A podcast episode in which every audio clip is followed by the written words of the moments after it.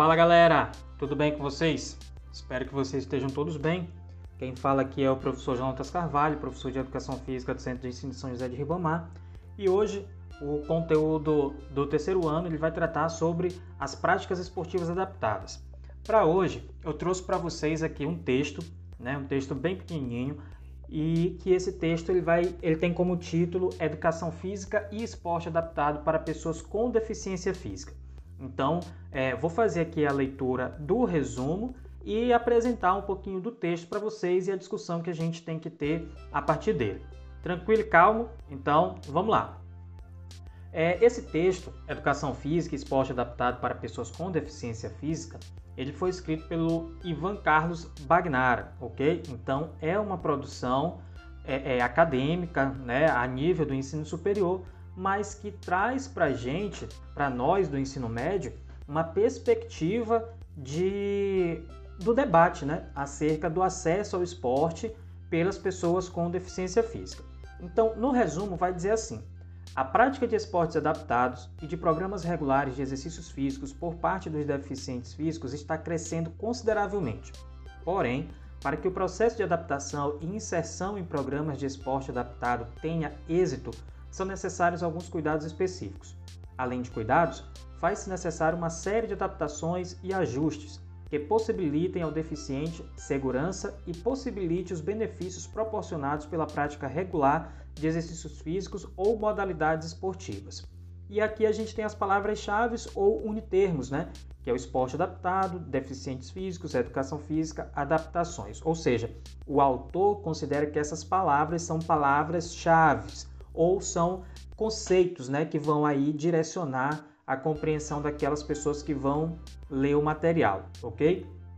Na introdução, galera, eu gostaria que vocês lessem, tá? E que vocês percebessem o percurso histórico, certo? O percurso histórico da prática esportiva pelas pessoas com deficiência física. E qual é o evento, né? Qual é o evento principal aí, o evento histórico principal que vai fazer com que essa participação aumente, tudo bem? No, na segunda parte do texto, que vai trazer aqui objetivos e benefícios de um programa regular de esporte adaptado. Aqui essa seção é bem clara, né? São os objetivos, são os benefícios que esse programa, ou seja, a regularidade da participação nessa prática esportiva pode trazer para essa pessoa com deficiência, certo? Então, nesse caso aí é super importante que vocês observem esses objetivos, que vocês observem esses benefícios e que vocês consigam é, diferenciar o que é o objetivo e o que é o, e o que são, melhor dizendo, né, o que são os benefícios para essas pessoas que têm deficiência física. E quando a gente chega no, na, na sessão seguinte, que vai tratar, que tem como título Educação Física e Esporte Adaptado, eu gostaria que vocês observassem, né? Qual é o papel da educação física, qual é o papel dos profissionais de educação física e quais são ali a, a, as dimensões mais abordadas né, nessa, nessa discussão, nesse debate.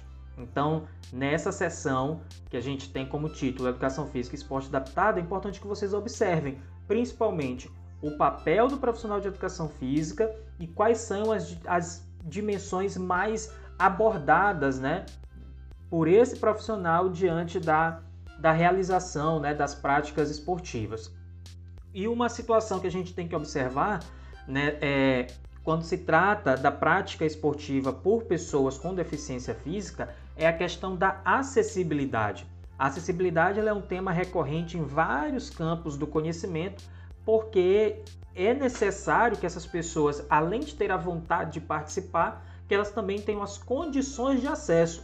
E esse acesso a gente pode discutir desde a questão social, né? Ou seja, se for preciso pagar, se for preciso ter uma relação de consumo, é necessário que as pessoas tenham é, é, condições materiais, econômicas para fazer esse tipo de coisa, assim também como é, os locais para participação eles, eles estejam preparados para receber esse público. Né? Então é necessário que tenha acessibilidade. Por exemplo, as escolas hoje em dia elas devem ter acessibilidade para as pessoas com deficiência.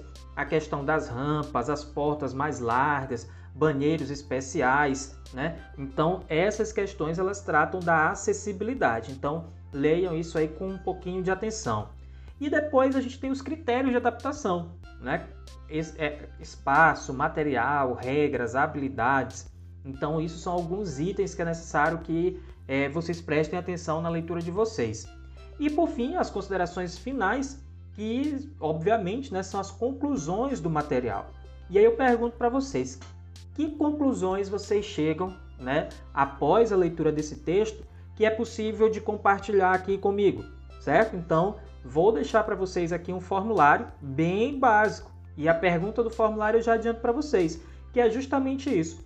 Quais são as conclusões que vocês têm após a leitura do texto que aborda é, as práticas esportivas adaptadas, ok?